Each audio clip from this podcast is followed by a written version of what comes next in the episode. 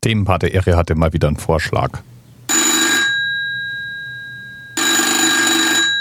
Ja, kann da mal jetzt jemand rangehen, bitte?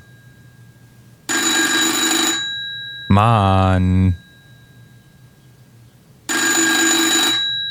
Ab dem vierten Klingeln macht's mich wirklich aggressiv. Arg.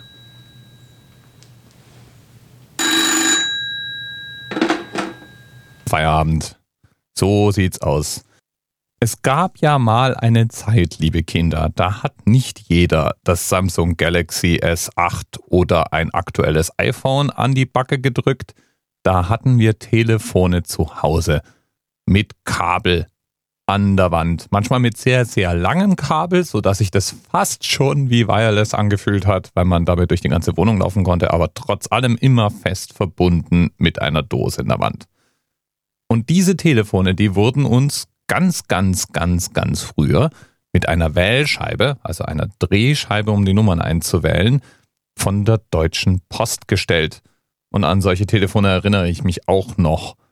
Wir hatten mal ein oranges und ich erinnere mich auch an ein grünes mit Wählscheibe.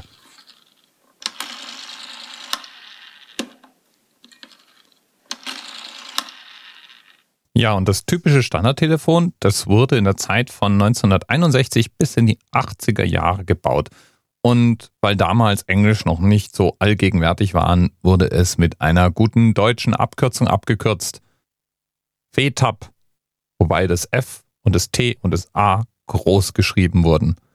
Und FETAP steht natürlich für nichts anderes, du hast es sofort erraten, als Fernsprechtischapparat. Wandtelefone hießen dann auch folgerichtig nicht FETAP, sondern FEWAP. Ist ja auch klar. W für Wand, T für Tisch. Logisch, oder? Irgendwann hat man dann das TAP oder WAP abgekürzt und dann wurde aus dem FETAP ein FEAP, ein Fernsprechapparat. Und wenn es ein Designer-Fernsprechapparat war, wie zum Beispiel das berühmte Mickey Maus Telefon, dann stellte man ein D vorne dran, TFEAP. Das meistgebaute und verteilte Drehwählscheibentelefon war praktisch unkaputtbar. Es war aus extra hartem Plastik gebaut und praktisch jeder konnte es reparieren. Man konnte es ganz hervorragend öffnen. Es hatte Drehverschlüsse zum Beispiel am Hörer und die Bauteile waren relativ simpel gehalten. Wenn das Ding zum Beispiel nicht mehr geklingelt hat, dann hat man halt das ganze Telefon auseinandergeschraubt und hat diese, diese Klingelmechanik ersetzt. Die Dinger konnte man praktisch mit Schwung an die Wand werfen, ohne auch nur einen Kratzer zu hinterlassen. Und damit waren sie natürlich auch für den harten täglichen Einsatz im Fernsprechbetrieb bestens geeignet. Wobei so viel telefoniert wurde dann auch wieder nicht. Der Bezeichnung FETAP folgte eine dreistellige Zahl. In unserem Fall natürlich FETAP 611, was dann auch der Themenanker für die heutige Sendung ist. An der Zahl konnte man auch erkennen, in welchem Jahr das Gerät eingeführt worden war. Die Markteinführung des FETAP 611 war im Jahr 61.